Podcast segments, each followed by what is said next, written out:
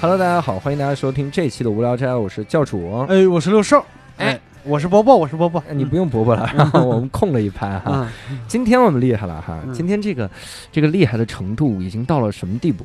以前六兽老师有一个传说哈，嗯就说什么话题都能聊哈。嗯以前我还说我说那怀孕能不能聊，然后嗯六兽说这个我也能聊哈。我就不信今天这期你还能聊啊！对不起，今天这期真的是难住我们所有的人哈。嗯然后直接把伯伯都难的来不了了，是吧？你想，因为他是一个中文系的，今天要聊的这个呢，跟他完完全全是背道而驰背道而驰嗯哈。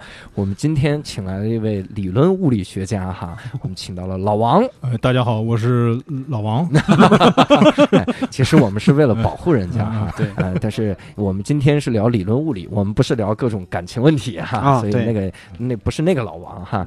我们今天啊，其实之前也在这个听众群里面搜寻了一圈，我们嗯说今天要跟一个理论物理学家来一块儿来聊天哈，嗯大家有没有什么问题要问哈？嗯得票率第一位的问题，我啊猜大家已经能什么是理论物理？哎，太棒了！所以我今天就请老王帮我们解答一下第一个问题吧，啊，就是理论物哦，理，真是这个呀！真的是这个，我而且我还稍微有一丢丢明白，嗯也就是我我大就明白那一丢丢，啊所以我能看出有的人的问题问错了。啊有人问题问理论物理有什么用？你这不就是啊，对对对，人家这是理论物理？这就是我大概是这样的哈，能给我们解答解答什么叫理论物理？啊，理论物理那顾名思义，它理论物理嘛，所以你要找它对立面嘛，对立面就是实验物理，对吧？那理论物理就是不做实验的物理，是吧？对立面是实验物理，我以为啊对对立面是实验语文。这样呃，在在物理这个范畴里边了，那可能理论理论物理。理论物理顾顾名思义，它就是就是所谓研究描述这个世界运行的规律啊。哦但是从理论的角度上，能不能构筑一个理论来？啊就就你们给定义，对不对？你说啊这个世界就这么定，我就这么运行，他就按照这三个定理 弄这。那那这个这个问题啊，这样描述肯定太笼统了哈。嗯不如我们直接让王哥来说一下哈，嗯你最近研究的课题是啥？啊，我最近研究的课题啊，我可以描述一下这个这个问题关注的大的问题，对吧？啊，没没没没关系，没你就把课题名字报出来。我要的就是这个啊这个好好，这个这我这个这个这一类课题的呃呃，我们学界管它叫 ADS-CFT 是吧？没有一个中文是吧？但是它它它是它是要它是这个这个总体它要解决一个什么问题？它是要解决怎么来理解？我们知道上个世纪吧，这个理嗯现代物理两个支柱的突破，一个是相对论，嗯相对论，一个是量子力学。对嗯但是这两个理论呢，它彼此之间也不是叫矛盾，它彼此之间不知道对方。嗯就没有办法把把对方那个囊括到自己的框架里面。对对对，的就就是广义相对论，嗯它里面没有量子力学的元素，然后量子力学元素里面它也没有办法去描述广义相对论的相对的那个，嗯所以这这个就是我们这个我们这个小领域的关注的一个可能一个终极的问题之一，就是说怎么把这两个广义相对论和量子力学。把它统一到一个一个同一个框架当中，就是这框架，嗯。它既是量子力学的框架，它又包含了广义相对论里面关于引力啊、嗯。关于几何、关于时空的一些、嗯一些描述。啊就你们在试图找到一种理论去解释那两种理论，我感觉。我觉得我觉得没有我想的难，没有我想的难。啊，这怎么没我我我一开始以为就是我最近做的课题是什么 A A D E S K，主要要解决 G F W 的问题。后来 O P Q 出现的时候是一个难关，直到被发观察发现了 S T，对对对，全是一堆一堆英文，还是有很多中文的，我能。哎，所以你看，我们第一个问题拿出来哈，就是为了让各位了解一下哈，就是咱们轻易的这个术语就不要随便去触碰哈。我们还之前听众还在那儿问说，你怎么看待近三十年理论物理没有任何进步的这个？这个这个这个这个不能这么说啊，这个不公平啊。对，你看这这这是伪命题吧？对对对，这嗯 都是特别不懂的人在各种各样的媒体渠道里边嗯得到了一些只言片语。对对对，嗯说那如果有进步，那为什么没让我给看见呢？可能可能这这个这个这看上去确实好像就说是，尤其是上个世纪可能前半叶有一段好像特别辉煌的时候，嗯各种各样特别传奇的人物、传奇的这种完全全新的理论爆炸式的产生。你跟那个比，确实你可以说最近三十年有点波澜不惊，但是嗯我觉得这不光是理论物理吧，那个所有领域可能它的成长，它都不是一个线性的那么成长的，是吧？它都是一个憋一段时间，然后有一个爆发式的，然后再憋一段时间再爆发式的。对现在就是在憋的过程当中。是你琢磨琢磨，从周杰伦以后还有谁的歌能听？啊，有道理啊！这句话不是我说的，这是六兽说的，大家去骂他。很多人的歌都能听，是这样。那我忽然意识到那句话是谁问的了，嗯嗯是《生活大爆炸》里面的嗯 Leonard 他说的。嗯他说：“其实我们研究的这个东西，好多好多年都没有再进步了啊。但是实际上，哎，这个这个，我就先问一个问题了哈：嗯你们平时看《生活大爆炸》吗？我以前不看，但是自从我那个成家立业之后，也也会看一些这样的为啥？这是有个啥改变啊？没有就是就是得陪老婆看嘛。然后当然老婆不直接看，但是嗯你也会形成这种惯性嘛，你也会看一看，哎，这个好像人家也经常会提起呢，就看。啊，之前会有个刻板印象，就觉得这有什么好看？这不就是妖魔化我们，然后不爱看。啊嗯，对你，现在看一看，你抛 那个把这个包袱甩掉，还是挺有意思的。挺还挺有意思的，是吧？发现挺妖魔的，我们啊对对对，主要是主要是因为后几季都在讲感情了，你这前面对我也我没有那么系统看了，我可能就啊零零星星看了几季，第几季第几季我没有那个概念。是吗？啊对对对，对你可能看前几集就气晕了，就觉得那你看的时候会觉得里面会有错误吗？你说物理的错误吗？还是说对，物理的错误。那个倒还挺严谨的？它基本上没有什么没有什么硬伤。啊当当然它，它这里面物理的理论可能也不是说它的重点了。那它对它偶尔会冒一两个这种好对像对对对对，肖等是吧？他嗯他提出某个理论，说什么大嗯大发现什么之类。嗯那理论你至少你乍听那个那些他的说法都是 make sense，都是嗯都是说得通的。啊，对对对，那个那个还是我觉得他肯定是有很多那种嗯顾问在后边帮他帮他把关这种东西这。个我觉得看的时候感受就非常的不一样。你像他们《生活大爆炸》里边，一旦就是出现这种大段的物理描述的时候，嗯基本上是两个人在斗嘴。嗯，然后其实这个这个时候反映在我们普通人脑子里边，就是他们在斗嘴；嗯反映啊到物理学家脑子里边，他说的到底对不对，是吧？这也太严谨了哈。嗯那那我多就着这个多问一个哈，嗯那你那你会看一些科幻小说啥的吗？科幻小说还真不看，是吗？我觉得科幻小说就是。我我我我以前跟我朋友有个比方，就是说，嗯就是我们看科幻小说有一个什么问题，就是，呃，当然我不觉得这是好事，但确实有那么一个问题。就就嗯打个比方，比如说，呃之前网上特别火的那个那个什么元首的愤怒啊，那个嗯就希特那个希特勒那个用德语标化，然后嗯全世界各地的把他那个德语给他底下乱加字幕。对对嗯对，我说这个这个梗吧，就是全世界所有人都能玩，就是嗯。德国人没法玩，对吧？因为你没办法假装自己听不懂德语啊对。哦，对是的，所以有时候科幻，幻，但我我我理解，就是说科幻的那个它的它的牛逼或者它的神奇的地方，不在于科学本身，是吧？在于它的这个它这个超越的这个想象力。但是它往往它是要跟现有的科学，它是要它是要给它联系起来的，不然它是空中楼阁嘛。对对对，所以你这个你这对对你来讲，虽然虽然你也理解这个点，但怎么说它也是一个好像一个干扰一样对你。啊，是的，嗯。大概明白那种感觉了哈、嗯。啊，哈哈，还挺神奇。那嗯所以我们听众问你，比如你有看过《三体》之类的，就完全三体，三体，我听我一个朋友跟我描述过，给 描述过，对 对，吓就他他他特别爱看，然后他跟我嗯从头到尾叙述过一遍。啊你这个朋友是干嘛的呢？他是学计算机的吧？应该是。啊，他不是理论物理啊。理论物理啊 对对对。那他给你描述之后，呢你我觉得《三体》这种，他我因为我没有看他的原著吧，所以其实没有对我造成这个干扰，所以反而因为他提取了他的那个精华嘛，那嗯他精华并不在于他的科学本身嘛，那精华是他一个啊一个一个一个是世界观的一个一个嗯一个想象吧。的确是所以这个东西对我来讲，我就觉得还挺喜欢的。虽然我没有直接去看，可能直接看了也会有干扰。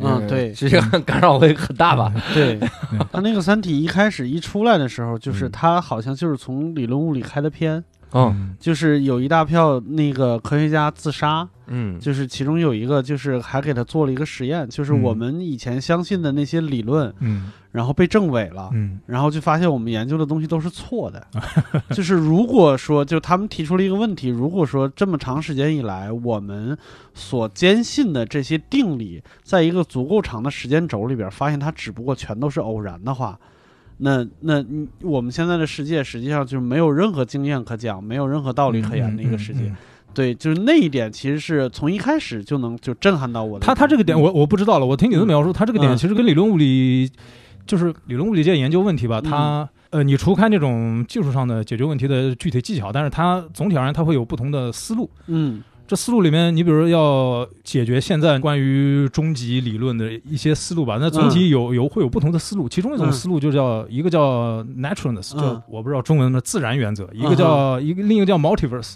嗯。是就是就 multiverse 就有点像你刚描述的那种，就是嗯。可能我们这个宇宙当中出现的任何规律，它都没有一个后面的一个内在的一个一个原因来驱动它这个规律。嗯。可能这规律就是因为我们是在成千上万的宇宙可能当中，正好有我们这么一个宇宙，嗯它呈现出了那么一个规律。这规律本身并没有什么任何任何特殊的地方，嗯，对，那它纯粹就是一个一个巧合对一个巧合。这也是一种逻辑上自洽的一个一个 approach，对吧？就是嗯对，但但那可能大家更接受的是另一种 approach，就是说。你如果有一种很强烈的规律呈现的话，那它嗯。它伴随着规律，肯定应该有某种更自然的一种结构来解释这个规律嗯，那可能那不而不是一个一个完全统计上的一个一个随机的东西。嗯。就基本上是确实是有两种立场来来看待理论物界的问题。我就是、嗯。就是刚刚说那个 multiverse 那个立场，并不是一个好像不对的一个立场，它也是一个逻辑上自洽的立场，也有嗯。相信这这种原则的人存在。嗯，嗯，明白。我已经有点快跟不上了。是我操，我还在想，我说六兽怎么听得这么懂？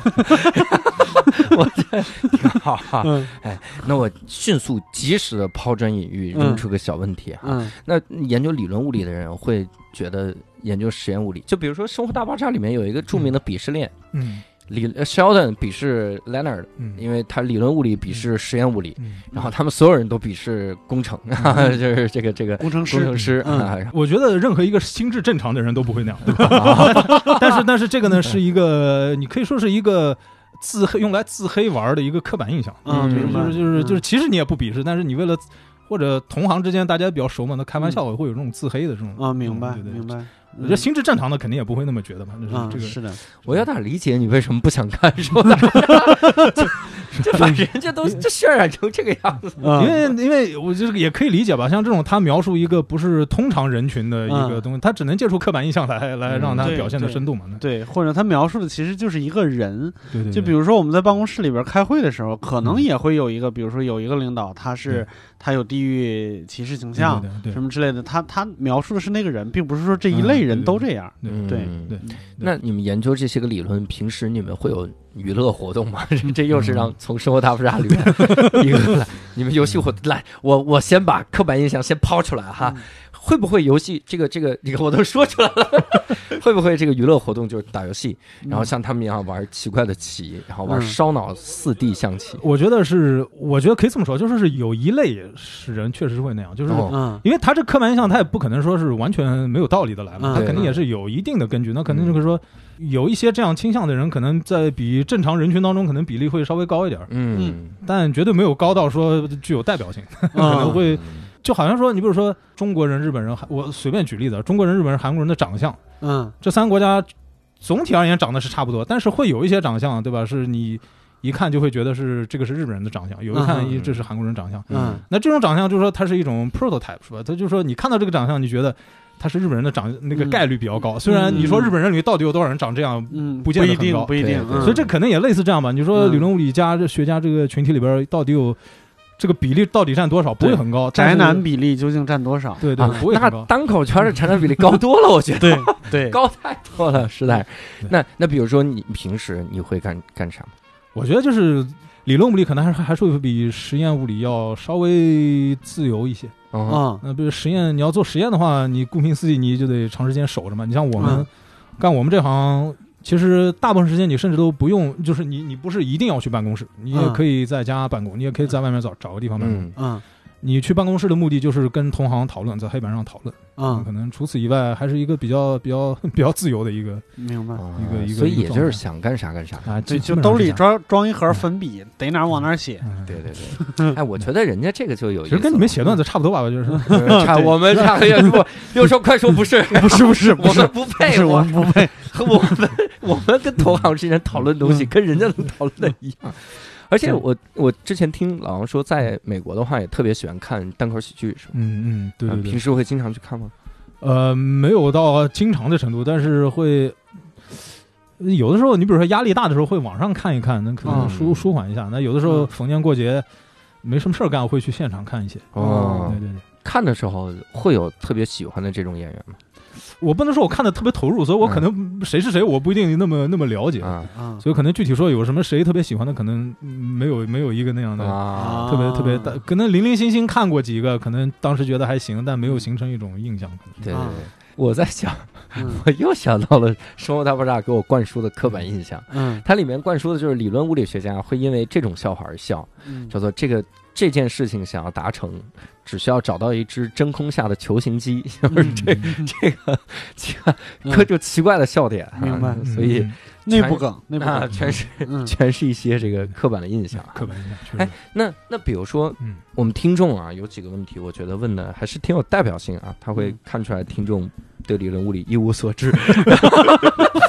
嗯比如说过年的时候会被催婚吗？啊，这个这个，我觉得我们这个群体应该没有什么区别吧，应该跟普通大众差不多吧。对对，就这个问题就来了，嗯就他们就想他说是觉得我们特别困难是吧？不是不是，你们还特别困难。我反而是觉得你们可能会比我们有钱。的确，倒有一个人问，他说嗯科学家们是不是都内部解决嗯哦，我不是，啊？你不是啊我不是，但是嗯确实这个比例可能还不是特别低吧，不是嗯特别低。对对，嗯这个确实是有，但是也。也也不会到达，呃就是你你你找两个理论物理学家里面就有一个是那个姐姐，不没有到那个程度，对，嗯至少得有四个吧，然后就是就是两个有一个能行吗？？你四个有两个才行，嗯，你得凑凑一对儿。我我刚才想一个很神奇的事情，嗯。你不是这么解决的，也就是说国家得再培养一个理论物理学家，然后他们才能 配上对儿。已经有一个跳出这个集合了。对，哎，那我八卦一个哈，嗯。那你是怎么解决的呢？我这个当时呢，是我还在上学，嗯。嗯。然后呢，嗯、我去我们学校餐厅吃饭，嗯。然后呢，我后来的妻子就当时也在那吃饭，我们有一个共同认识的朋友，嗯。嗯。然后我因为认识那朋友，我就坐过去了，然后啊。当时他就觉得我吃鸡腿吃特别干净，就觉得那个特别特别那个有男子汉气概，哦，所以他就所以就是那我也觉得他这个姑娘很可爱，嗯嗯 然后就就就这样彼此认识了。啊，是有这这是一个正常的一个正常的一个邂逅，这是一个正常的邂逅吗？是有多干净？发光了吗？能让能吸引一个姑娘过来？哇，这鸡腿吃的也太干净了，这是他的说法。就是没有鸡骨头，就是干不干净？嗯？那他是在吃鸡腿吧？可是怎么没有鸡骨头的？吃的这个鸡骨头上面都没有摩擦力了。哎，又来一个新问题哈，嗯比如说面对那些赚钱比科学家多很多的那些改行的同学，嗯你会你会对他们有什么看法？你会有很多同学去改行啊，做金融之类的？是的。我我们经常开玩笑说，呃，你学不同的，你搞学术的领域，你有一个工业界的大活方是吧？你比如你嗯学生物工程的，你有医药界做你的大活方。对的，嗯，我们大活方就是就是金融界，哦，开玩笑，开玩笑。但确实有好多就是我们这个领域的人会去做这种金融啊，做嗯 quant 啊，就是做什么这种，确实是挺多的。嗯，有什么必然联系吗？因为你们数学特好，因为对，因为他们就会觉得，因为呃我对那领域也不了解，我觉得可能嗯。金融圈里面也需要一些，比如一些在建模上面，在一些分析上面，别就是嗯。专专门做这些的人，可能哦。所以他觉得嗯。理论物理这个你学的东西没有用，但是你这个嗯。训练是有用的，所以他哦他比较他他比较就你你愿意找我们使用工具的这个对对，对或者你使用你你就是你使嗯。你用数学来看一个问题的这种这种习惯，会对嗯他们比较有嗯。有价值。嗯。对。我想到的是 P to P 行业，他可能嗯需要提出新概念，就是这是个什么理论？这是一个弦薛定谔，这个量子纠缠不动，那不应该去哲学系找吗？他直接去得到，在那边聊哈。嗯。那呃，比如说，那你平时自己这个这个娱乐休闲的时候，会去看比如《复联四》这样的电影吗？呃，我个人上学的时候是个文艺青年，哦我上学的时候可能也会玩乐队啊、踢球啊什么之类的，嗯那可能是一个正常的 有有文有文艺活动的人。现我在现在有色眼镜已经摘下来了。对对对，嗯现现在可能呃，因为最近也刚当父亲嘛，那可能啊各种事情也比较多，啊可能。就是娱乐方面比较少对对，但不是因为不是因为我这个我这个工作的关系，嗯是因为这个人生跨入到一个阶段。新的阶段。嗯那我就挺好奇的，就嗯如果说你，比如说，嗯、你在有时间的时候让你挑一部电影，嗯就是比如说二零一九年你知道的电影，你你可能更更倾向于看哪一部呢？二零一九年，嗯我还真不知道这 就没有什么。那你这样，你人生过程中你最喜欢看哪一部电影？我好像表达有错，我不能加罪，对不对？对，加罪就要严谨了。嗯，那可能几个比较呃就是印象比较好的，那嗯。可能什么《杀人回忆》啊，哦，《阳光灿烂的日子》平时很压抑吧？哎，这两个跨度还挺大的，嗯《杀人回忆》和《阳光灿烂的日子》。对。啊，嗯，或者或者低俗小说。啊，哦，那还真还是挺压抑啊，已经 已经两票了。哎，那比如说啊，这个《复联四》里面，他讲了一个虫洞这样的东西，我们这听众特别想了解，像虫洞这种东西，真的有可能存在吗？虫洞呢是虫洞是一种时空的一种结构，对吧？嗯。就是这个这个时空它有一种额外的结构，可以把时空嗯。不同地方连起来。嗯那描述时空呢，是由爱因斯坦的广义相对论这个爱因斯坦方程来描述的。嗯所以你只要这个解能满足这个广义相对论这个方程呢，你这个解原则上就是是可以在现实当中存在的。嗯所以虫洞数学上是可以存在的，但是通常我们做就是做我们这行不会把虫洞特别当真，是因为什么呢？就是说这个爱因斯坦方程它要成立吧，你需要用就是你这个时空结构要能成立，必须要有能支撑这个时空结构的物质的场来支撑这个时空结构。嗯那虫洞这个时空结构是可以成立，但是它如果要成立，要什么样的物质的分布来支撑它呢？需要我们所谓能量是负的物质来支撑它。嗯，才可以。所以从这个意义上来讲，物理上而言，它可能需就是你除非认可自然界有负能量的东西存在，嗯不然的话，它就是一个数学上的一个一个一个架构。就数学上你可以把这个解写出来，嗯这个解是完全满足爱因斯坦方程，但是这个解如果真是真实要在物理中存在，你你需要用这种这种有负能量场的这种物质来，你这有证据是 support 吧？嗯，还是得找着真空下的球形机。对对对对，我终于用上这个梗了，我。对对对，而且各位听众仔细听听我跟六兽刚才那一段话哈，那一段话是无聊斋史上最心虚的嗯，人家每说一句话，我们俩嗯，尤其六兽还嗯的那么坚定。对我说你这对啥？我能说啥？我说你这有问题，那问题在哪儿呢？呃，有四个问题，这听不懂这个。差了一个负号。对那那所以像霍金他也研究的是理论物理，对吧？对对对对对，嗯，他有一次说，他说理论上平行宇宙是可能存在的，平行宇宙跟虫洞的存在可能性不一样。平行宇宙，因为有好多就是理论物理里面有好多词儿都叫平行宇宙，所以嗯我不太确定它所谓的平行宇宙是哪一个。哎呦我的妈比！如说，比如说我我我猜想，可啊能有有一种可能是说量子力学里边，嗯所谓量子力学里面有这个测量的问题，那测量就是跟这个相关有一个所谓的平行宇宙，就是你每做一次测量，你就会有一个平行宇宙出来。嗯这这这可能是一种 context，是嗯它所谓的平行宇宙。嗯还有平行宇宙，可能就是跟虫洞类似的一种时空结构，嗯可能有一个平行宇宙。所以我我我不知道他具体说的是是它是指哪一种，可能他说的应该就是应该就是第一种是吧？我们 我们那个就是大众认知范围的，就漫画创造出来的那个概念，就是呃，这这几个宇宙就是存在各种各样相互叠加。啊、相互叠加。就比如说，嗯如果我现在做了一个决定，嗯，嗯、然后导致了这个世界是这么运行的，但是我嗯在这个时间节点啊上，我可以就是跟做另外一个跟跟决定。时间旅行相关的这种。对对对，我这个时间如果做了另外一个嗯决定，那就会产生一个不一样的一个结果，导致世界完全不同。嗯，对，那嗯就是这、我我我不这个太我不太清楚霍金说这个话的上下文是什么，但是嗯上下文是有一个姑娘问他呀，嗯说如果平行宇宙存在嗯是个啥样？啊然后他就问这个姑娘，啊说你最喜欢的乐队是谁？啊他说是 One Direction，嗯因为 One Direction 已经解散了。嗯然后他就说，如果平行宇宙存在的话，那么一定会有一个宇宙，在那个宇宙里呃，One Direction 不仅没解散，而且你还跟他的主唱结婚了。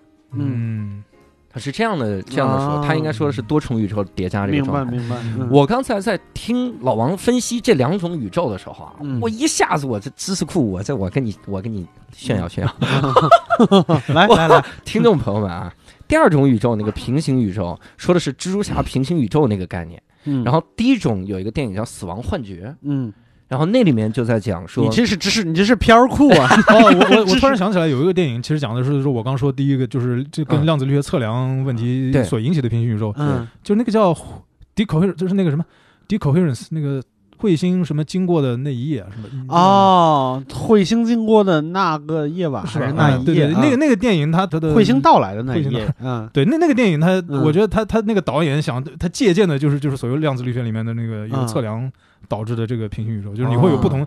他他那个就是好像什么一一个什么彗星走经过了，就好像是对地球进行了一次测量，是吧？嗯所以地球就开始分裂成不同的历史，然后会有嗯不同的这种。啊，那那那个电影应该是描述这个东西，这个东西。啊，那我理解了，是又理解错了。因为死亡幻觉，他说的是啥？说嗯说这个一个宇宙啊哈，它运行运行到一个点上，发生了某一个事件的时候，嗯那么它它可能会改变原来的轨迹。嗯。既然它要改变原来的轨迹了，嗯。那么原来的轨迹的那个情况下的嗯。那个宇宙嗯。就要慢慢的毁灭。嗯。所以男主角刚好存在于嗯。要即将要消失掉的那个，嗯。这就保证了这个宇宙的不会不会能量能量或者是什么质量玩意儿再多出来，这玩意儿。哎，好不容易给人炫耀个偏酷，炫耀错了，想象力丰富。炫耀了想象力，对我去。对，但是我我我有印象，今年的电影里边有一部有一部电影，这电影本身其实还挺不错的，嗯但是它里边就是嗯提到了一个物理概念，就是让我觉得就真的还是多多学学 物理比较好。就是他他那个电影就是那个被光抓走的人是吗？嗯哦，听说过。嗯啊，对，嗯它里边就是好像就是有一个特别莫名其妙的事情，就是一个光照了，哦然后所有有爱情的人就全都消失了。嗯然后，但是他们那里边就是发现这个事情，第一个发现是被抓走的是有爱情的人的那个人是一个物理学家。然后他跟那个主角嗯在解释的时候，他跟嗯白客解释的时候，嗯他说有人认为爱情是一种量子纠缠。啊，嗯，说是量子纠缠，然后挑走这些人的人，就好像这两个人中间有一个有一根说不清的线，然后他就从中间一拎这个线，就把这两个人一起拎走了。啊，嗯对，但是量子纠嗯纠缠是没有线的。嗯，对顺势就问量子纠缠是真的吗？是真的，是真啊的，。量子纠缠是真的啊，嗯这个厉害了！我看复联还长这知识。嗯蚁人里面有一个东西叫嗯量子纠缠哈，嗯就说两个两个量子，为什么是由我来解释？完了，我要露怯了，我靠！两个量子在量子领域有过接触之后，嗯那么就会在。就量量子纠缠没什么事，量子量子纠缠就是量子力学的最根本的一个特征之一吧。就是你、量子纠缠不是神奇的东西，没有量子纠缠才是神奇的东西。哦就彼此之间有量子纠缠，这个是这是量量子力学的一个一个最最基本的一个一个一个特征吧。但是复联里面怎么给演成那样了？说当然，可能他可能嗯就所谓的说你要有一个，就是说有有一个相干的一个量子纠缠，这可能技术上是嗯。就是他们做什么量子计算机的，就是要要要利用量子纠缠来明白。做。就是这个我我稍微那个啥一点，嗯。我看我是不是能描述清楚啊？嗯。就说几个呃这一对儿量子啊，嗯。就不管它们中间空间隔多远，嗯。如果这个这这边这个量子，比如说在顺时针转的时候，嗯。那边也会跟着顺时针转或者逆时针转，就是它俩的动作是匹配的。啊，是吧？嗯或者他俩的他俩的测测量结果是匹配的，哦哦，对，就测量结果是量子力学有一个它所谓叫就嗯。测不准原理嘛，所以你嗯。测单个的东西，它可能它的那个结果是是有一个不确定性在里面，但是嗯。有一种确定性就是。就比如说这两个这这这两个粒子有一个自旋向上、自旋向下向下的一个自由度，嗯。有两个粒子它是以某种某种方式呃纠缠在一起，那嗯，你测其中一个粒子，它你到底测出来它自旋是向上还是向下？嗯。这个有有一个概率的一个随机性在里面，但是嗯这个东西一旦是测出来向上的，另一个肯定是向下，就这个这个这个嗯相关性是确定的。那所以说，所以量子纠缠，可能最简单的体现就是说这两个测量结果之间有一个相相关性。嗯那我就有一个非常世俗的问题，但是这个问题很有可能会崩啊！我不知道，我不知道结果是什么样的。咱们现在已经崩了一路了，所以进行崩？就是，假如说，假如说我在这儿，我在观测一个量子，它是向下的，嗯。然后一万光年以外嗯。有一个人在测量纠缠的另外一个量子，它是向上的，我们两个信息就同步了。嗯嗯。那他们同步的这个这个时间，实际上是突破了时间的。啊，你说超超光速是吧？就是超光速传递信息，对，这这个是在这种情形下，其实就是你跟在宇宙另一头的那个人之间，嗯虽然你从一个上帝的视角看，你们两个人的嗯实、实验结果是相干的，但是嗯从一个操作角度来讲，你跟那个人之间是没有办法通过这个来传递信息的。哦对这，这是你是可以通你你是可以你细究这个问题的话，是可以发现这一点的。但是如果说我还是如果啊，嗯如果我拿着这边的这个量子，我嗯把它比如说我比了一个 S 型，我嗯拿着它做了一个 S，、我拨动它了。嗯然后那边也出现了一个类似于 S，就是我们中间有一个传译的这个、嗯这个这个系统的话，那这个信息的传播速度实际上就是超光速了。呃，你在这边呃拨弄 S 的话，你你嗯。这个拨弄的这个信息嗯，是没有办法通过这个你之前存在的这个纠缠的这个结构啊，以嗯超光速的方式传给他的。所以也就是说，根本没有办法通过量子纠缠来进行通讯。对对对，呃，没有办法通过量子纠缠进行超你所谓的超光速的超光速的这种通讯，哦瞬时通讯，就是嗯。它只是一个从上帝视角看这两个东西是相关联的，啊但是从操作从操作角度来讲，你其实是没有办法通过这个来传递有效的传递信息的。嗯啊，不重要不重要，没崩没崩。嗯 厉害啊！问了个问题没崩啊，我这个问题也不会崩啊。嗯那你为什么要选择学量子 这个理论物理呢？嗯这个应该就是就是喜欢吧，这个没有什么。喜欢会有一个人突然有一天说啊，好像研究相对论，没有，我我是这样，我是就我个人了，我个人，我是很小的时候，可能一个很随机的一个原因吧，我当时就想嗯说这个时间，就是可能每个小孩都会想这种问题那可能就是说时间有没有可能倒流，是吧？就这种异想天开的问题。就是对嗯然后当时我记得是当时我看了一个就是这个心路历程，就当时是看了一个什么纪录片吧，可能是霍金。霍金的一个什么纪录片，当时还小嘛，那可能完全听不懂，但是听他描述这些东西，好像是跟我关心的这个问题是相相关的，就研究嗯这个时空的这个因果的这个结构的这种关系啊，可能。嗯然后我就说啊，世界上还有研究这种这种东西的人。嗯然后当时呃，霍金他他就他就推广他那本书嘛，他不是《嗯时间简史》那本书嘛，嗯那我说，那我要看看这个人他那个书到底是怎么。然后我去新华书店那个买买这个《时间简史》这个书。然后我不知道这个听众里面有没有跟我这个年纪相仿的人，就嗯当时、当时应该是有一个出版社叫湖南科技出版社出了一套。叫第一推动的一个科普类的一个丛书一样的，哦那可能《时间简史》是那个丛书里边的一本。嗯嗯然后去书店看呢，他那个丛书，他可能那个那个丛书，他可能列了列了一整排那样的。啊然后我就在里面翻，可能时间简史，刚刚可能着急翻错了，嗯。拿了另一本书，嗯。那本书也是霍金写的，嗯。叫《时空本性》。啊时空本性》这本书是霍金跟另一个就是他当年的那个一个辩论的，就是也也是牛津大学的一个教授叫罗杰·彭罗斯的，嗯。是这两个人在剑桥大学的一个非常技术性的、非常专业 technical 的一个一个学术辩论，嗯。把它编纂成的一本书。哦。所以他那那个完全不是一本科普的书，然后我就稀里糊涂买回家了。嗯嗯。然后就翻这个书，然后就就就惊呆了，就觉得，因为那里面那里面他就是虽然我我完全看不懂，但是我大约可以感受到他们在讨论什么样的问题，就他们会在讨论我这个时空里面对这个时空的因果的这个结构有一些什么样的限制啊，像类似这样的问题，嗯。他们在讨论这个问题，我大略还是可以看出来的，就非常就觉得非常向往，就觉得世界上还有人能研究这种问题。嗯。那时候就就就觉得我将来我也想我也想研究这样的问题，嗯。所以可能就是说最早是你要说启蒙，可能是这样一个经历就开始，嗯所以那可能从这个之后，你可能也会你也知道你要你要研究这类问题，你也得学好你的数学是吧？你得学好你的物理是吧？啊那可能就就就那么一个一个成长的一个轨迹就从那个生发出来了。对，我觉得一听这个过程就听你特有天赋，为啥呢？书都不买不明白，但是翻开书能看明白里面的问题。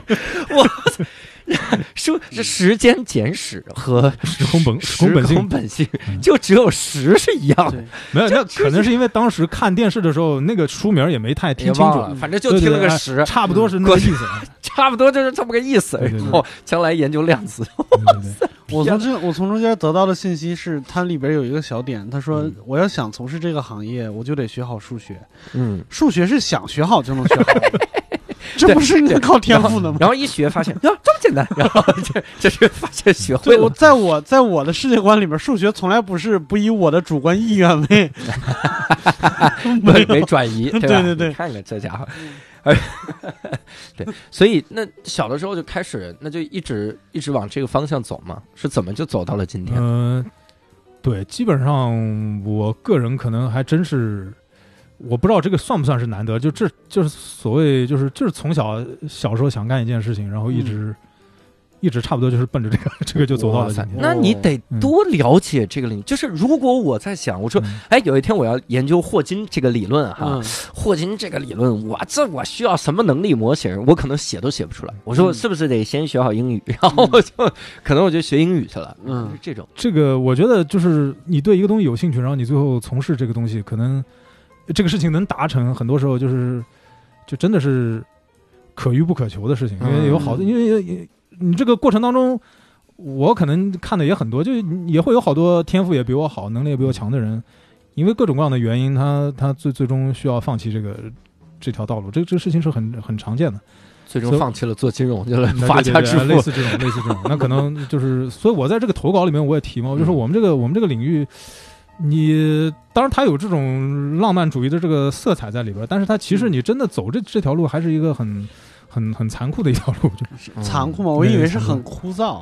呃枯燥且残酷，就是残酷是什么？淘汰率比较高吗？还是对淘汰，嗯就是说就这么说吧，就是我觉得像什么，我就经常打一个比方，就是我们嗯这个、我们这个领域跟我不知道你们这个领域是不是类似啊，我嗯猜可能也有点类似，就是说嗯像什么？像是它不太像是一个，你比如说你学计算机是吧？你一个嗯就是按部就班的，你成为一个程序员。我们这个、嗯我们这个领域是像像职业体育，嗯嗯像职业体育，嗯就是你可以想，你可以对比一下，就是什么样的人会从事职业体育？嗯嗯他肯定是从小，就是他这个他这个心路历程跟我们其实有的时候是很像的。嗯他肯定是从小，他小时候，比如说一个人他想当职业球员，他肯定是嗯小时候他体育天赋特别好，嗯对，他与他远远高于同龄人。对，或者是他爸妈认为他体育天赋特别好。对对对，他 他远远强于周边的人，所嗯以所以他会，而且而且就是就是职业体育在大众传媒里面是一个被传奇化的一个，就是啊，对对吧？？是，所以小孩子他他会特别对这个东西产生一个传奇的一个憧憬，然后嗯他又至少比相对周围人而言，他展现出他的天赋好很多，嗯所以他会才会决定真正就是认真的考虑走上这条道路。嗯。但是职业体育就是它淘汰率特别高嘛，就是嗯。你你决定走上这条路的人，可能除了真正的百分之零点一的那个幸运儿，最终嗯能够走到那个奥运的金字塔顶顶顶端，嗯。或者是在一个中超或者英超的球队里面踢上主力。嗯，绝大多数人是要在这个过程当中，他要走一个下行线，嗯。他对自己的当分母的期许要走一个下行线。嗯。所以这个这这个过程是很残酷的，就我们也、嗯。我们其实也是有这样一个，就是绝大多数人会需要走这么一条下行线这个过程。嗯。嗯。那这那是不是对于你们来说，那个那个顶点，比如说是什么诺贝尔物理学奖啊，类似这种，嗯。当然我们理论物理很难拿诺贝尔，诺嗯尤其我们这个领域很难拿那个诺贝尔奖。嗯，但是比如说，就就是这个领域里面，大家比如霍金这样的，霍金也没有嗯。拿诺贝尔奖，但是你你会你会觉得他是一个有很大成就的一个就是出但是。爱因斯坦可拿了哟，对对对对，我是来挑事儿的，我去。嗯对。那你大学的时候学的啥呢？我大学就是数学和物理，我是两个专业的。啊，双专业是在哪个大学上我是在美国念的本科，啊是美国华盛顿大学，啊？然后后来这后来就读博士嘛，嗯我博士在斯坦福大学。哦，然后我们这我们这领域基本上就是你博士毕业了，然后你要你最终就是你最终能在这个领域生存下来的标志是你能在大学里，通常而言是你在大学里面找到一个教授的或者是一个教职类的工作，那你嗯就说明你你能靠这个吃饭了，是吧？啊哈就就是这个是，那那达到这个，你一般要博士毕业之后，那可能你要做博士后。嗯不同的领域可能对博士后的这个期许不太一样。我们这领域一般你要做五年到六年的博士后，然后嗯，开始找一个教职类的工作，嗯对可能差不多是这样一个过程。对，而且你现在还是在做博士后，吧对对，对，但我明年就要回国了，你明年回国啊对对对，要找一个教职的工作，那就是对对，我明年会去中科院。哇塞！我们以后中科院有人儿，我天哪！这干中科院老王，啊造我的，真的老王 给，我讲量子纠缠。对，然后人家今天给你报个假名儿，你考虑过为啥没有说老王什么吗？姓汪，哎呀，其实姓汪，姓姓王，啊是这个行。那那你自己在研究这个理论物理过程中，你会觉得有枯燥的时候吗？会啊，会啊。那可能我觉得任何工作都是这样吧，就是不，我我觉得这是有一个嗯小问题。为啥我会问这个呢？比如说嗯像我们啊，我们最大的痛苦其实来自于没有进展，啊就是比如我段子量没对有，跟我然后们完全一样。我这个嗯，对，但是我当我们没有进展的时候呀，啊，我们还有老段子可以讲，我们就哦讲老段子，我们还能哦获得那种及时的成就感、满足感。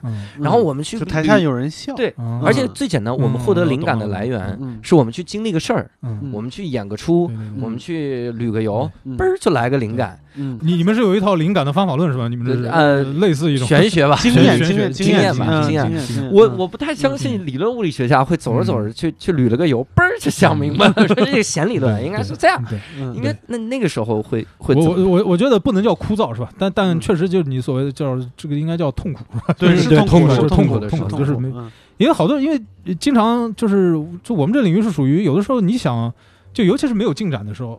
我觉得你们肯定也是这样，就没有进展的时候，你是你你特别想熬夜，你特别想要努力，但嗯就是使不上劲儿，我们其实是特想喝酒，使不上劲儿。哎呀，嗯真是好惭愧啊，我们这个行业。但但但可能跟你们也也多少有，你要说完全没有完全没有经验或者完全没有方法论，可能也不是那样，嗯可能就是你你有过几次有进展的那个经验之后，你会你差不多会有一种你自己如果要取得进展，你应该是一个什么样的状态，可能可能性更大一点，多少还是会有一一个这样的认识，也也有相应的玄学，就可能嗯也有相应的玄学。这我是完全想象不出来哈。嗯。你想，比如你现在做的这个领域，相当于是要把嗯，这个量子力学和相对论，我们用一套语言体系吧就就这么，我就这么瞎说吧，建立嗯。桥梁吧。嗯嗯这玩意儿咋就能就突然我就有但是我？我刚我刚是要把这我刚是要把我这个领域的终极问题把你描述给你，简化，对对对对，那我我说那是终极问题，终极问题啊对，但是我具体研究的是一些是一些具体的问题了啊不不至于到那样。呃，具体研究的问题是，到底谁是抓薛定谔的那个猫 啊？这家伙，具体问题是那猫到底什么品种？对，啥品种啊，啊？类似这样，类似这样。要是这样，我们就有突破了。琢磨哦，暹罗猫，你看这种有突破。嗯那我其实想补充个问题，嗯就是你跟因为你跟你爱人嗯这个见面的时候，嗯他不知道你是理论物理学家，当他知道的时候，这会给你增分吗？他觉得这玩意儿呃太酷了。我觉得我我这辈子特别幸运的就是碰到我爱人，嗯，就是说可能，嗯，就是碰到量子纠缠了。哎呀，对纠缠了，纠缠了，纠缠了。对，因为就是他是特别支持我，就是而啊且就是说，你们这节目讲儿女情长，这个这个也也 就是也完全没问题。没问题，没问题。就就是这这个铁汉柔情节目，啥节目？是吧？因为就是我还是属于我我我的印象特别深是，呃，有一段因为因为我我就描述嘛，就我们这个我们这个职业非常残酷嘛，就是嗯。会有一条，你尤其你想找找工作这个过程当中是一个非常残酷的一个事情，嗯。尤其做博士后，啊博士后这个工作是一个这个制度是一个非常残酷的制度，非常啊非常残忍的制度，在这当中你会压力特别大，而且你会生活特别痛苦。嗯所以好多人他会放弃，他可能就是熬不过这个阶段，他就放弃了，就精神压力啊、生活压力都会特别大。嗯我也我也经历过那个阶段，那那嗯可能尤其是你还有你还有有家室是吧？你还有老婆，嗯博士后因为你是需要你是居无定所的，你可能嗯做两三年你要换一个地方。啊，嗯你你的配偶如果他也是一个对事业有追求的人，嗯，他凭什么要跟着你漂泊，对吧？对对，所以这这对他牺牲是特别大的。就有一段时间，我就会真的很痛苦，你就会想，我嗯我到底要不要再走下去？我凭什么，对吧？？嗯不不，好意思，你这个要不要再走下去？说的是感情吗？不是不是，说的是我我这个理我这论物理啊个我这个理论物理，就是我啊我我就是我凭什么要就是说对他公不公平？对对，凭什么要拖着人家走？对对对，就有一段时间，我真的是想，可能如果这个这个路走不通的话，我那我也去我的工业界是吧？我我找个码农的事儿干一干，在硅谷定居下来，过一个中产阶级的生活，嗯，有一个稳定的地方，不是也挺好嘛？所以我这这句话说就实在不行，我就挣那一千万去了，真是。所 以所以我也会跟他说这些，我就说嗯我就说你也别担心，就是说嗯是吧？就是如果有有一天我要做这个事情，我我是愿意的，我我嗯这我没有什么想不通的这个事情。嗯然后他当时他就跟我说，他说我当初嫁给你不不是为了让你去干这些的，他就是他所以他是一个非常非常支持我的，就是就是我还是非常非常幸运，非常感谢这个，这个真的是，我有我我我找到这样一个人。对对对，哇塞嗯，这个太好了。他会给你回国呢哈，他这个是不是废话吗？对，是的，是的，是的。嗯我那我继续问哈，嗯那你现在刚才我们说研究理论物理的时候有痛苦的时候哈，嗯有有特爽的时候吗？那种感觉是有啊，大概那就是那你也可以想象，就是问题想通的时候嘛，或者嗯你不你都甚至不一定要是。我觉得不一定要是一个绝对值上的说，你有一个多多么特别大的突破，就是一个排泄，是吧？就是因为你痛苦，你痛苦是为因为什么？因为你想不通某一个问题，或者嗯那没有进展。嗯那问题本身可能不一定是什么特别重大的问题，但是它嗯就是卡着你好久了。嗯你突然有一天想通了，或者你有进展了，那就是会很，就是会很爽，就很爽像一个排泄的一个嗯。堵住的东西通了。对，但是你会不会担心自己想通的那套东西嗯。会被证伪或者咋样？因为我给你举个例子啊，嗯。就是嗯。也也有很多人，嗯。他们研究一些物理的时候呢，他们不具备初中物理的基本常识，但他们致力于研究量子力学、相对论，啊他们也经常经历这种，就是一下就想通了啊，我明白了，这不就是佛学吗？然后就啊，就你你是你这是你自己不敢喷喷民科，想让我来喷是吧？不是我们已经我们都好几我期们做了一整期节目哦这样喷民科，好不好？好吧，好吧，那那我也无所谓。所以问题是什么来着？就要喷他们。就是问题是你能不能喷一下民科？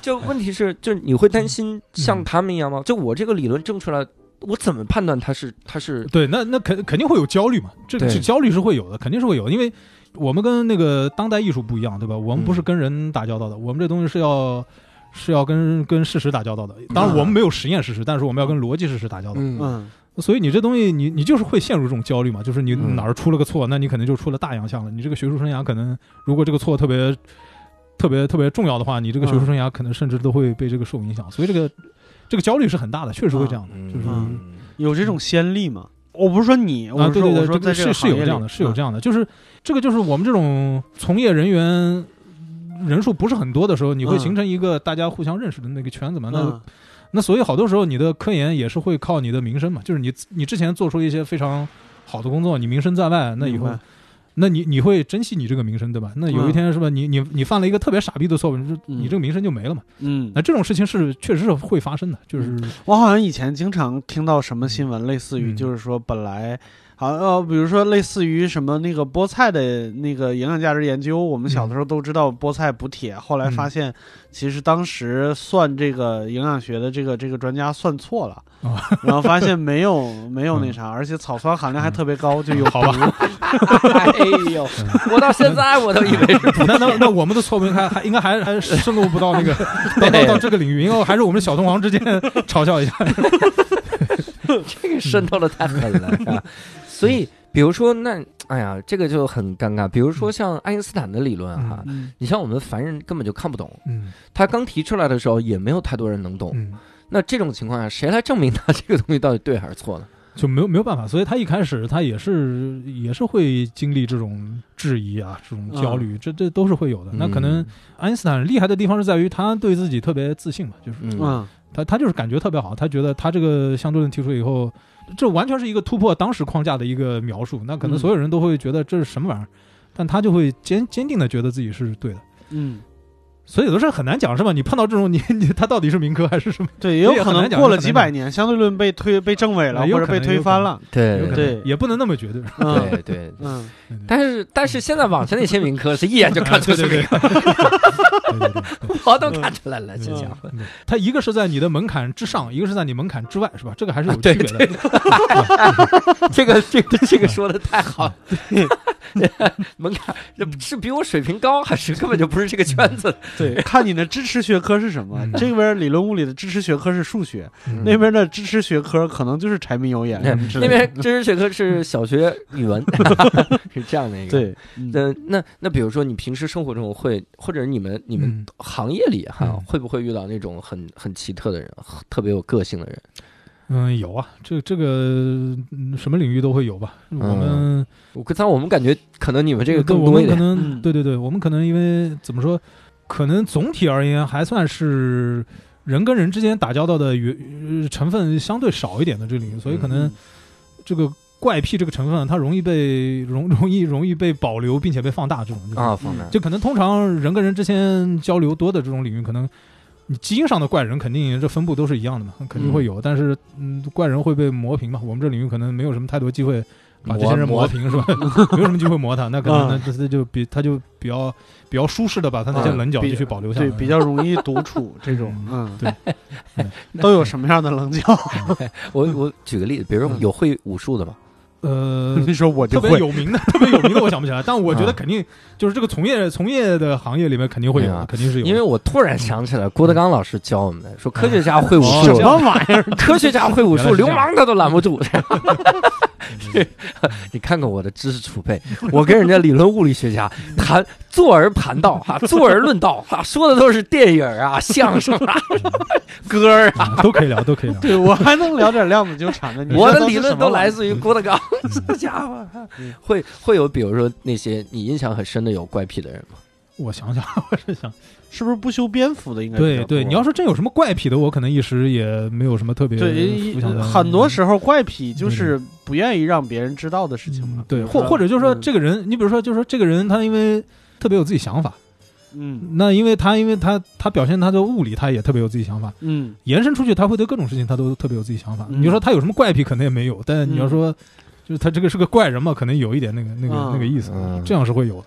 我我跟你们讲个怪人哈，嗯。我当年我上大学的时候，我们选了一个课，嗯。这个课呢，呃，偏这种这种哲学的课，嗯。嗯我们上那个课，上那课的时候，我们就发现这个教室第一排阶梯教室第一排嗯。躺着个人，嗯。拿了个茶水缸子放在那个地方，嗯，他就躺在这个椅子上，一排椅子，嗯。然后所有人都坐着听课，大家都是大一的新生，很很害怕的，嗯。就他那躺着那儿，而且他不停的在那打嗝放屁，就这个人就打嗝放屁。嗯。我们说这不会是个疯子吧？我们就问老师，嗯。我我的第一反应这不不会是病了吧？对就是老师，我们就问老师嘛，老师就说说这是一个哲学系的大四的学生，然后他来上这个课是嗯。怎么，就是完全不用上这个课。嗯。我说那哲学系的大四学生，你不用上这个课，你来这儿干嘛呀？啊，嗯。他说他想要证明他不存在。这这这人有病吧？有病，对 对对，所以我就想起想起了经典的那个事儿，说哲学系的啊，一半疯了是吧？一半在教疯子，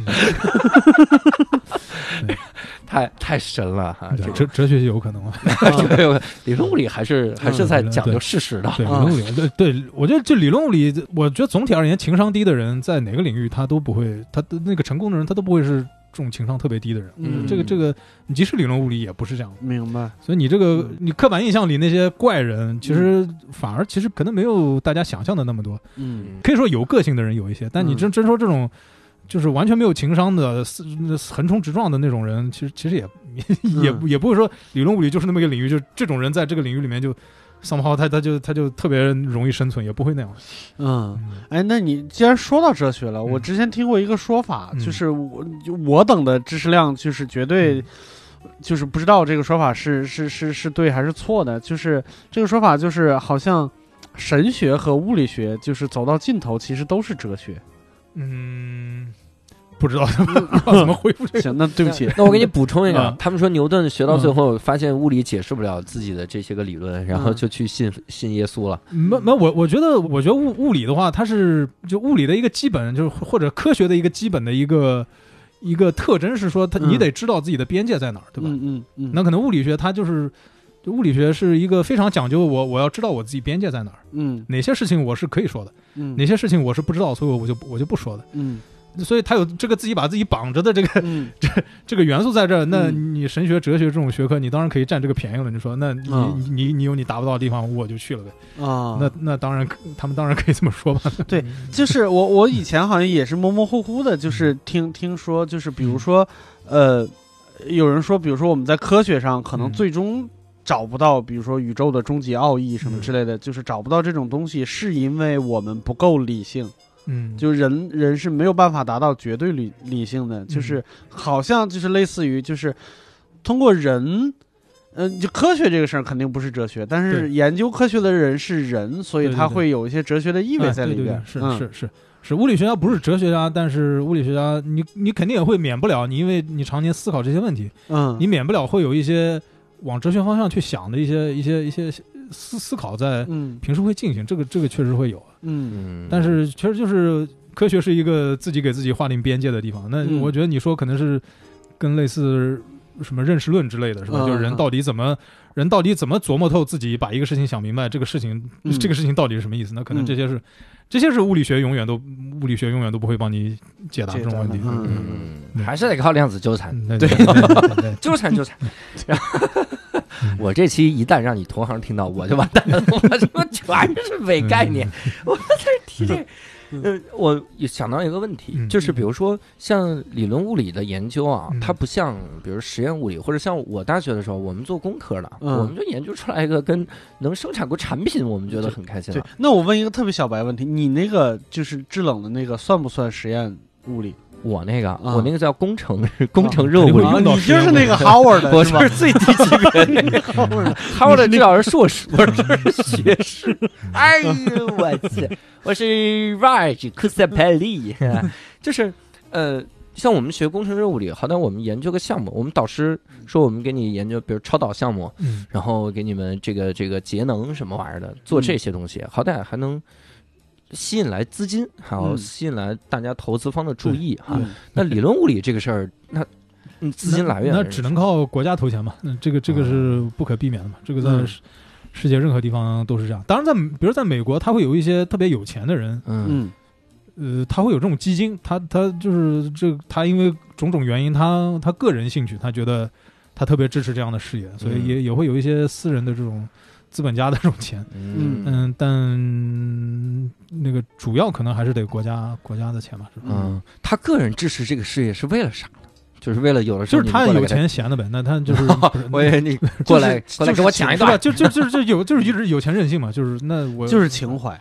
啊，我其实以前听到过一个一个一个说法，我个人还挺担心的，嗯就是科学很长时间不进步，跟我们的商业高度发展有关系。哦，因为所有的钱都在支持能赚钱的东西，嗯就是不赚钱的东西，上边我们在上面花花费的经济花费的钱越来越少了。嗯，对对，就比如说，如果有一天需要你研究一下鸡为什么会放屁，嗯它可能研究出来对你的商业就是呃没有任何帮助，嗯但是是需要有人去做呃这种我们看起来很荒谬，但是嗯可能就是没有什么经济效益的研究的。嗯嗯，那不是经济学家的事儿吗？天天研究鸡的屁，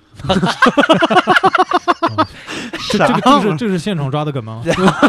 对，这难道是我自己创作的梗吗？我那就这有点种烂这可以可以，那都有点不好意思了，我这鸡的屁，对，你们你们会有这种担心吗？我觉得我像像我们这种领域本身也是，本身我们不太需要钱，我们不像嗯。做实验的，我们需要但总要生活吧。对对对要。生活，所以是嗯。这个钱是不多的，就是不不嗯需要特别多钱，所以嗯。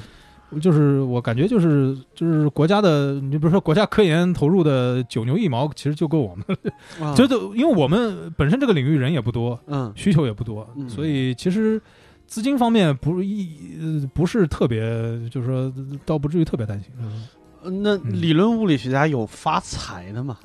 做理论物理没有发财，没有发财，那但是即使是霍金也没有发财，啊，没？有没有没有。你哇看，，就是霍金为什么写时间简时间简史呢？就是他写这个书给他女儿，给他给他女儿挣学费嘛，就是。哦，写了本这么难懂的书，挣学费。我看他轮椅，我以为他很有钱呢。哎呀，你这个问题冒犯性太强了。对 骂了好多人。那呃比如说，那你像你的同学们嗯有现在挣大钱的吗？嗯，我觉得肯定有。嗯嗯，那你觉得肯定就没联系平时不太联系，是不是，就不走动对。但是但是朋友圈是有的，有的时候会，嗯但没有什么联系吧。但看就是差不多也能判断吧，你差不多嗯你周围你你你以前的同学是一个什么状态？啊，对对，这人发了四个圈，这是个什么结构？这种新买的奥迪，那对对对，那你心中会有有过那么一丝毫的动摇吗？就觉得其实我也能换来这种物质啥的。呃，我觉得呃到这种环节，你就得说你不怎么觉得是吧？但是嗯这，我觉得这种问题想多了没有什么意没有什么意义。因为你嗯人生你不是你你选了一条路你就走呗，你嗯你你太这个，你就说你。你你看以前甚至可能学习成绩不如你的人，不如你的人是吧？那可能生活方面过得比你好。那嗯你要说你完全没有酸葡萄心理，那这个是违反人性的嘛？那你你肯定会，你肯定会在你心中，你不说对你有多大的困扰，至少会激起这种涟漪，你肯定会、嗯会有这种。那这这我也会有嘛，这个嗯很正常嘛。嗯，但我不觉得这个事情是非常重要的事情，就是是。呃，当然，我觉得总体而言，你你搞你做科学，你还是得有一个这基本的一个有尊严的生活，你还是嗯呃我觉得这个嗯。这个我们国家也越来越好吧，这方面嗯。也也也比以前好多了。这个就是嗯。嗯，是吧？你你也有你也有你的妻子、你的女儿，你也得是吧？你也得供他上 大让学，对你也得嗯。为为他们的生活考虑啊，就是嗯。也得你是一个物理学家，同也是嗯。同时你也是是吧？你也是父亲，你也是丈夫，你也嗯。这些事情你也得操心嘛。嗯。那这方面肯定会有，那嗯。那也不是说那样，那我想把这个问题嗯。再升级一步，就如果有一天你的女儿跟你说，嗯。她也想做实验，就是嗯理论物理，你会愿意吗？就是你会做什么决定不重要，但是你心里边会愿意吗？哎呀我觉得这种问题就是很难回答，因为、怎么说？因为就是你肯定是你肯定是两个方向都有，因为嗯你、你太知道它这里边利和弊是啊什么了，是啊是啊，嗯就是这样。所以就是你对它的。你对他吸引你的地方，你也有切身体会；你对他这这这条路难走的地方，你也有切身体会。所以嗯就是这这就是两个两个情绪都都同时强烈存在的，所以很嗯难说。到时他真有这天的话，很难说我我会一个一个怎么样的一个嗯一个一个反应，可能会有各种因素决定我到时的反应。但是嗯你跟他说，你去书店买一本书，叫《时这个时间简史》，看他买回来的是什么。如果是《时间简史》，不行不行，你这没有天赋。买回来的是安妮日记，这个有天赋，这个这可以，这没有一个字儿是一样的，可以，这可以。对，咋研究的这个？最起码字数对了。我想到了一个感觉哈，嗯这个感觉就好像是你看当时你在那啃鸡腿的时候哈，你可能未来还说我可能找个啥工作啥的，嗯。但是因为你你爱人出现了哈。嗯，然后你整个，因为你的你的宇宙引入了一个观察的量哈，嗯。你就走向了一个，哎，新的这么一条的嗯。这个道路对我我觉得是有这种感觉的，嗯。的确会有的时候你，你跟人家别人说了一句话之后，你后来你你的人生就会总想着这个时刻，嗯。对然后你觉得有些事儿我不能随便干，嗯。是的，就是这种。我我尤其认同你这个，就这感觉，就这句话会经常想起来哈。对弹出来，就是嗯。真的是。这样。对对对。对，我给你举个例子，我我当时在新东方以前最撑不下去的时候，嗯。我都想起来当年我跟我们这个导师说的话，嗯。就是我大学大学毕业的时候跟我们老师说，我说我不干我们这行业了。嗯。我们老师说我们这行业太牛了，我们中国前五啊，不是世界前五嗯制冷行业。嗯你要做超导，你做这个航空航天，你非常厉害的。我说我我首先我做不了，就是我不做是对这个世界最大的贡献。我说做不了，我做的宇航宇宙飞船我都不敢做，你还让我做啊？嗯然后我当时就跟他说，我说我发现帮别人实现梦想嗯要比自己实现梦想更重要。嗯然后我就在新东方干了十年，嗯很多时候自己觉得 撑不下去了，觉得太累了，但是就想一想那些个学生哈，他们可能好学，怎么怎么样，嗯帮他们继续进步哈。嗯然后十年后看清了，妈学生哪有梦想？学生哪有 梦想？我帮谁？我自个儿实现了得了。找了十年没找着。啊，对我这十年就没一个，也是有一些，也是有一些，但后来越来越少了。嗯我我以前写过一篇文章，我说嗯我说以前我看到那个学生的眼神啊嗯，讲座的时候，我去那山里讲座，嗯。学生眼神是放光的，嗯。就是他希望他他要努力，你嗯。你讲的方法我会去做的，我会努力，我我找到这件事儿我要去做的。嗯。我后来去的一些学校啊，嗯。那眼神就是死灰一样，嗯。就是你跟他说任何事儿，他都只会找到你比他有天赋、有优势那一面，嗯从而告诉自己不做。嗯比如我跟他们说，大家要努力，嗯，然后说着说着努力，嗯好不容易给励志起来了。嗯然后，比如我去大学讲座，嗯我说我是浙大的，然后底下就咔，我他妈如果也是浙大，我也现在能在这吹牛逼，嗯就这种心态。嗯然后，甚至到浮夸到什么程度？以前我们去讲座的时候，有一个老师，就我我讲什么梦想、激情、幽默，我给他们讲人要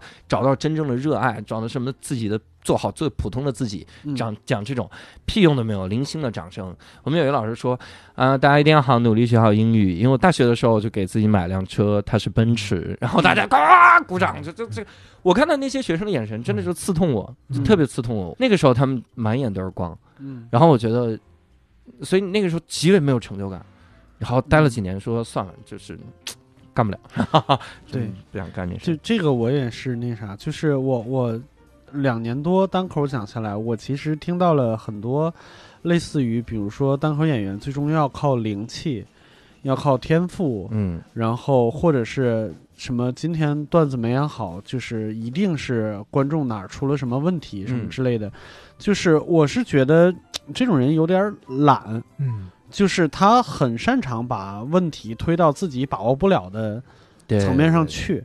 嗯，我相信，比如说一个单口演员的成功，其实和你刚才说那个理论物理是一样的，就是它可能是一个淘汰率很高的东西。对，但是我是相信他可能在很多个你不知道的层面上，比如说你的人际交往，你你你你身边的环境会影响你变成一个更善于交流的人，类似于这种东西会影响你。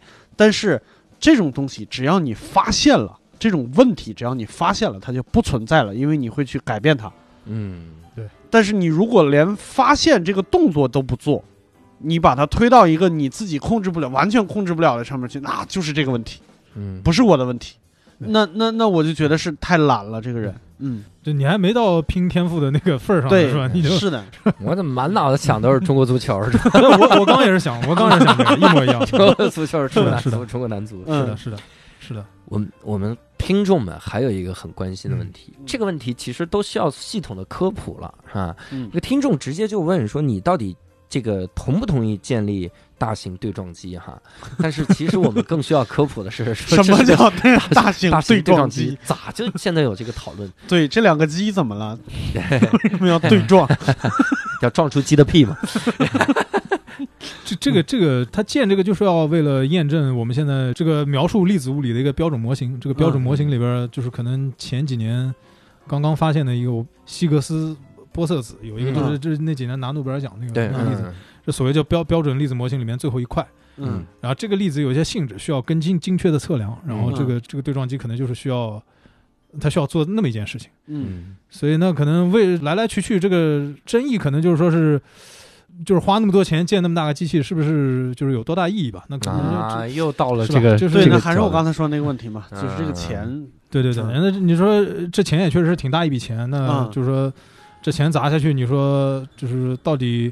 呃，那这意义可能分分几个部分。那你科学上有多大意义？嗯那除此以外，你对中国的什么，就是中国的你你你不管说是科学的发展，或者是它能带来多少争议？对对对对对，嗯这这这争议倒没有说狭隘到有多少经济增益，但就是说，你比如说有人会说，呃，通过这个，通过把这个加速器建在中国呢，可能嗯世界上科研的，至少这个领域的科研的重心会往中国转移，是吧？嗯那你可能会对中国的科研的人才的培养，可能嗯是一个好有可能会有帮助的事情。明白？或者会有会有一些这样的一些讨论嘛？那嗯那反对的人可能就说这个事情真的会发生吗？有那么嗯简单吗？可能就嗯会有这样来来去去的一些争议。嗯，对，那这个这个事情，首先它也不是我这个领域直接相关的，嗯哼所以可能我我有什么我持什么立场可能也不重要，然后嗯我我觉得我也不应该持什么立场，嗯 就是，但就是这这这确实是个很很复杂的问题嘛，就是嗯嗯争争议是应该的，这是应应该要把它吵清楚。对对，刚才那个描述，我想起来，就是我是踢球的，你盖不盖球场这件事儿跟我关系没有那么大对对对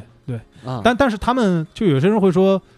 呃，有些人会把这个加速器跟我从事的领域，我这个领域笼统来讲叫弦理论，就做弦理论这个领域，嗯你也会听到某种说法，说这个机器可能是跟朝鲜理论嗯是为了验证超弦理论那么一个玄玄之又玄的那么一个一个东西。嗯那其实完全不是那样，完这这嗯跟我们这个弦理论是没有任何关系的。啊它就是要验证这个标准模型现在最新发现那个粒子的一些更精细的一些一些作用、一些性质什么之类的，嗯跟我们是没有任何关系的。嗯呃这个是妖妖魔化，这某种程度上妖魔化这个事情。那像 因啊因为我们做的东西有点儿有点儿这种就是悬在天上那种感觉嘛，但但这个东西是它是有至少科学层面嗯。科学角度它是有很很坚固的一个一个根据的，就他为什么要做这个事情，这这不是我跟我们这里面没有关系。嗯。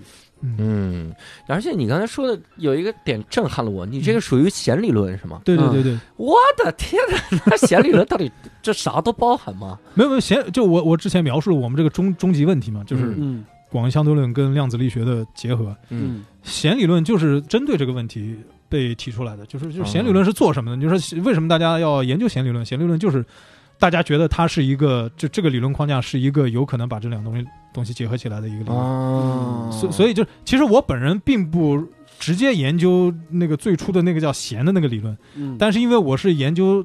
我是冲着这个相同的终极问题去研究的，嗯所以也笼统的叫弦理论这个嗯 这这个领域领域。对对对，好家伙，这真是 我哎呀，我这稍微这个这个这个嗯不敏感一点点，我都错过了这么大个情节 这个点哈。但是我刚才就每个字儿我都认识，但是放在一起我就有点懵。对 对，太深了哈。嗯那其实我们就想聊最后一个问题哈，嗯就是你觉得现在你做到最后，理论物理能够给你获得的这种，嗯就是给你带来的东西到底是啥呢？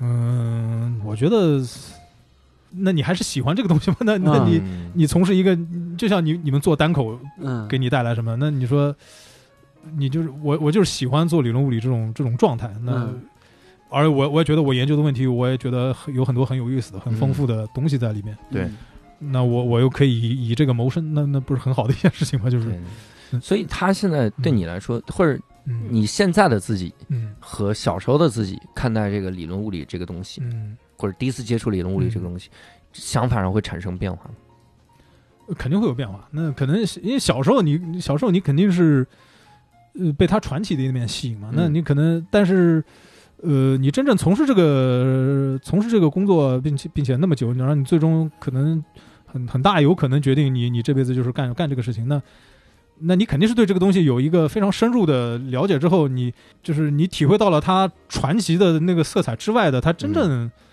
真正好的地方，那那嗯。才会，我觉得很很多东西就是这样嘛，就是是的，就是你你你对他你对他熟悉之后，他那个光鲜亮丽的这就是平常人看到的那个那个那个传奇的东西被刨掉之后，嗯，你其实应该更加热爱它，对吧？嗯就是对是的。是是吧？我觉得你们这领域肯定也是这样的，一样的，是吧，对，就是。因为我会有一个感受，我以前羡慕羡慕新东方老师也好，羡慕这个单口喜剧演员也好，哈，我自己会觉得，就是我自己处在一个欣赏者的角度，嗯。然后嗯，或者一个学习者的角度，嗯。尤其是刚入行那几年，嗯，都是完全学习，这这各种各种融会贯通的学。到最后的时候，你已经在这个领域做得很不错了。然后那个时候你会发现，就是我自己发现，我在新东方也好，嗯。站在了一个创造者的角度，然后在单口喜剧也好，站在创造者的角度，因为有可能你段子就不说了，那你一个新段子，你肯定是创造出来的东西。嗯以前没有的，在英语培训行业也是，你你创造出一种讲法，然后创造出来一个一个什么东西的时候，那个成就感就是对我来说是爆棚的。嗯，所以我在新东方的时候，我会认为，就当我去创造一些东西的时候，我反而会认为自己特别有责任感。嗯我这个份责任是什么？就是每当我创造出一个东西的时候，这个东西我有责任让所有人去知道，我要去所有的场合去推广它，哪怕别人都讨厌我，嗯，别说哎呀，你别老这就是你的的相对论呗，相当于嗯。就相当于这种感觉，就是还真的是这个，但是我完全不能跟人家成就相比。嗯。咱们比一个小一点的，我的猫，然后我去到处跟人家讲这个东西，用最简单的语言，然后让人对去明白，会有这个感觉。对我我们这个我们这个领域的工作很大一部分就是做你说的这个事情。啊。因为我们需要，我们我们这个工作可能日常里面很大一部分工作是你要去各个学校给学术报告，嗯。嗯关于你的工作给学术报告。其实做的就是这个嘛，就是你你有一个研究成果，嗯。那你要让它传播出去，那你就是要出去所谓叫推销它嘛，就是跟、嗯。跟你的同行讲你做的东西，然后嗯试图引起他们的兴趣。嗯。呃，最好还能引呃那个比较好的情况，可能你甚至能引领一种引领一个一个一个时间段的这种研究的这个风潮，可能因为你嗯。做的研究大家觉得非常有趣、非常有启发性，他们会有一些后续跟进的这些研究，那可能就是、嗯就是你对这个领域推进做的贡献了。可能、嗯那实现的方式就是就是不停的不停的到处去给报告，可能差不多吧。对嗯那那个时候你会就是，比如现在你你会觉得对理论物理这个这个大的学科会有一些责任感吗？嗯、可能我还没有 还没有到这个领域，我要为这个领域负责 那个、啊那个那个阶段，那个还有胡安马德西纳这样的人在那在那啊在那顶着，可能倒还不至于，但是至少你对你自己的工作有责任感嘛，就是这个你。嗯你研究这个具体的问题是吧？你要，然后这个具体的问题，你觉得你解决了它呢？这个具体问题的这个具体解决是属于你的，那嗯你对这个东西是要有责任感的。嗯嗯那可能你以后你做的物理越来越成熟，可能你的你责任感也会越越来越大的，希望如此。但是，嗯。对，对这个我我我的这个小小的体会，就是嗯。真的像蜘蛛侠说那句，嗯。蜘蛛侠的舅舅说的那句嗯，叫做“你真的是能力越大，责任就越大”。嗯就这个责任不是你自己去找的责任，嗯。而是你有了这个能力之后，你突然就觉醒了，这份而而且而且你逃脱不掉的，嗯你逃脱不掉的，那那这这个责任不是你的，是谁的？对，有这个感觉哈。嗯所以我们也是希望这个老王能在弦理论行这个领域啊哈，嗯我们这个有所突破哈。对，嗯、不敢不敢。明天就明天就说说教主，你看你你读懂这三个公式啊，你就明白了 量子力。哎，应该不可能简单到这个地步。这三个公式应该每每一个笔画我都不认识，应该是这样。所以今天呢，我们这个也跟老王啊，理论物理学家聊得非常的尽兴哈。对，尽兴的点在于，就是我们不再去妖魔化这个理论物理学家这个行业哈，嗯我们也不会觉得人家是一个就是哎呀宅着呀，嗯说嗯不说话呀，有怪癖呀 那样的哈。而且这个嗯、呃也让我们对这个领域很多的东西产生了一些兴趣哈。嗯，至少我知道了这个量子纠缠这个事儿是真的，其他的就别搁那儿纠缠了。然后这样，那如果各位听众呢也想跟我们聊一聊整个的这个关于这一期的内容哈，包括你的听后的感想，你也可以跟我们在评论区留言。同时，欢迎你在微信公众号“教主的无聊斋”里面来回复“听后谈”，来跟我们来一块儿来谈一谈你自己的感想哈。那我们同时呢，也欢迎各位加入我们线上的听友群啊。进群的方式也非常的简单，就在我们的微信公众号下方的菜单栏哈，只要看到了它就能进群。期待在群里面跟各位在共化理论物理的这个 这个 未来的蓝图，呃未来的蓝图，咱们给他们规划规划啊，到时候寄给老王。对，可以可以越画越蓝。呀蓝海理论物理哈，所以呢，今天非常感谢老王做客哈，嗯然后也非常感谢各位听众的收听。那我们这期无聊斋就到此结束，我们下期再会，拜拜。拜拜拜。口